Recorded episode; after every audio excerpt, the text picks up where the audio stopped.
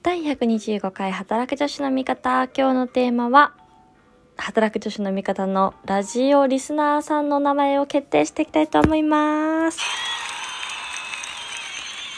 この番組は仕事もプライベートも楽しみたい26歳社会人4年目の自称ポジキャリ女子の私が等身大な日々を配信する番組です。えー、今日から12月ですよ、皆さん。っていうかもう日付超えちゃったから2日やん。ということで、えー、実はね、11月の最終日にもね、ラジオ1個撮ってたんですけど、ちょっとなんか最近さ、そのまま配信するのにちょっと躊躇してしまって、お蔵入りになりましたが、今日はその分も喋っていきたいと思います。ということで、えー、日付を超えて2日になってしまいましたが、今日で、今日から12月のスタートということでですね、あのー、ちょっと深夜で、あのいつもの BGM 流す気分じゃないので今日は 夜カフェ風でお送りしてますが私の会社ね25日から1月の5日まで休みなんですよ。12日間めっちゃ良くない？ちょっと外資っぽいなと思ってクリスマスから休みっていうね。嬉しい。まあでも今年は有給取ったとしてもね28とか皆さん29とかから普通に休みなのかなと思って。本当だったらさ12日間もあったらヨーロッパとかアメリカとかさもう遠い海外に飛んでビューンって行っちゃうんですけどまあねこんな状況ですからあのはい静かに過ごしていきたいと思いますけれども。えー、ということで本題です。えー、11月のお便り皆さん本当にありがとうございました。そしてね、今日はですね、あの、ツイッターでなしさんとてつさんからもスイあの、ステッカー届いたよっていう、あの、ツイートをいただきましてありがとうございます、お二人とも。なんかこう自分がさ、こう、まイラストはね、私、前の会社の同期のお友達に描いてもらってるんであれなんですけど、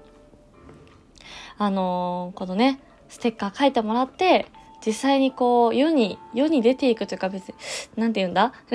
こう、リスナーさんの手に渡っていく様子がこう、新鮮でですね、めっちゃ嬉しかったです。うん。なので、あのー、11月の希望してくださった皆さんはですね、あの多分そろそろ届くと思いますので楽しみにしててください。で、今日は、えー、11月のお便りで募集していた、この働く女子の美方リスナーさんの総称を発表していきたいと思います。はい。えー、今回ですね、あの、お便りとしては3通もらいまして、2つがももちゃんだったんですけれども、えー、まずアイディアとしては、えー、アビーズこれは私のアビーにズをつけたアビーズ。これはミクさんからいただいたお便りですね。で、ももさんからは、えー、ポジポジ、ポジラー、そして、えー、ポジーズというアイディアをいただいておりましたが、ここで発表していきます。今日から、働く女子の味方リスナーの皆さんは、ポジラーです。はい。えー、すごいね、迷ったんですけれども、あの、アビーズっていうね、わ、こう、なんて言うんだろう、私の仲間たちみたいなのもいいなと思いつつ、まあ、ポジポジも可愛いですし、ポジーズっていうね、こう、だからなんとかズにするか、このポジラーっていうのどっちがいいかなと思ったんですけど、まあ、ポジラーって聞いたら、こう、まあ、ポジティブっていうのが自然に、こう、連想されて、私が今後していきたい、えー、ポジキャリ女子のポジにもつながっていくかなと思いましたので、えー、これを選定させていただきました。えー、アイディアをいただいたももちゃん、本当にありがとうございました。えー、今日からですね、皆さんのことはポジラーの皆さんというふうに呼んでいきたいと思いますので、ぜひよろしくお願いします。ちょっと慣れるまで時間がかかるかもしれませんが、今日から皆さんはポジラーです。どうだろう？ちょっとね、ぜひこのポジラーの一味に加わっていただけたらと思います。でね、ちょっと最近嬉しいことにね、地味にですね、Spotify からの、あの、お気に入り登録の方が増えてまして、今日見て15人ぐらいかな、Spotify から聞いてくださってるんですけど、ありがとうございます。届いてますか？ということで、あの、ラジオトークがもちろん一番多いんですけど、私は今、えっと、Spotify と Podcast と Amazon Music でも配信をしてますので、ちょっとね、Amazon Music はね、全くアナリティクス機能がなくて、ただ垂れ流しにしてる感じなので、どれぐらいの人が聞いてくれてるのかとか全然わかんないんですけど、もしちょっとトーカーさんで知ってる方いたら教えてください。ググったんだけど全然出てこなかったんだよね。はい。ということでですね、あの、これからも、どんどん進化していきたいと思っております。前回ね、あの、これまでとこれからの話をして、割と皆さん最後まで聞いていただいた方が多かったようで嬉しいです。こう、大きいね、理想を掲げているわけなんですけれども、えー、改めて、こちらの皆さん、そしてお便りくださったももちゃん、本当にありがとうございました。今日はね、後半はちょっとエンタメの話をします。日曜日に、あの、罪の声という映画を見てきまして、あの、もう予告からね、絶対見たいなって思ってたんだけど、まあね、小栗旬と星野源さんも私ファンですから、なんかこう久しぶりにお芝居をする小栗くんを見た気がしていて、まあ昨日のあのイケメン花沢類時代からすごく良い年の取り方をしてますよね。おこがましいですけどいやーなんかすごいダンディーでかっこよかったなと思ってでね星野源さんもねパパなんだけどもう似合うよね。パパだよねっていう。そう。であの舞台がね大阪京都なんですよ。でもねめっちゃテンション上がったの。もうねあの私が勤めてた中之島がめっちゃ映るんですよ。であのもうここ毎日通ってたじゃんとかアポ行く時ここ通ってたじゃんみたいなまあもう言ってしまえば淀屋橋の駅なんですけど超テンション上がった。私の前いた会社も普通にでバッチリ映ってなってうバッチリは映ってなかったけど普通に隣のビル映ってましたからね。うん。いいよ。これはちょっとね大阪住んでる人は見てほしいですね。テンション上がるんじゃないかな。ちょっと共感した人いたら大阪の皆様。ぜひリアクションをください。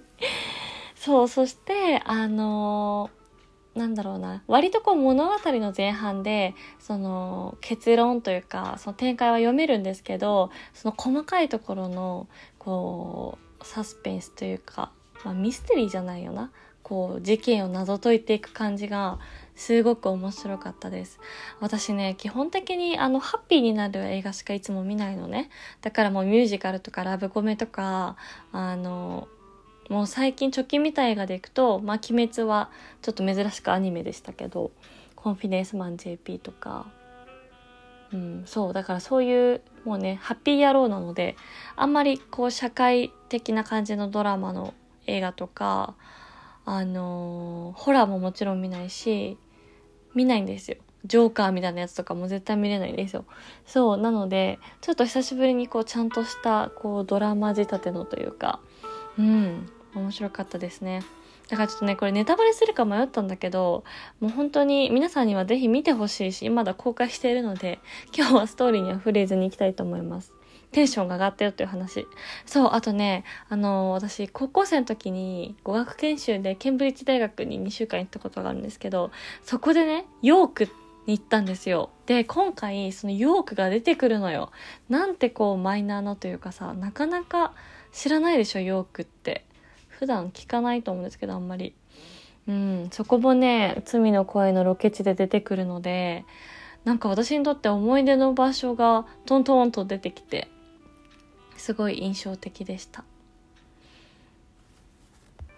で、もう超どうでもいい報告なんですけど、ついに私、東方シネマズのシネマイレージクラブに加入しまして、あれさ、毎回こう、最近私いつもウェブで買っちゃうんですけど、こう、登録しますかって出てくるじゃん。で、5回見たら1回無料なんだよね。で、もう、それこそ中学生ぐらいからさ、ずっとこう、東方シネマズに通ってる私としてはさ、いや、年5回、微妙だな見るかなにゅーみたいな感じで、今までは加入してなかっ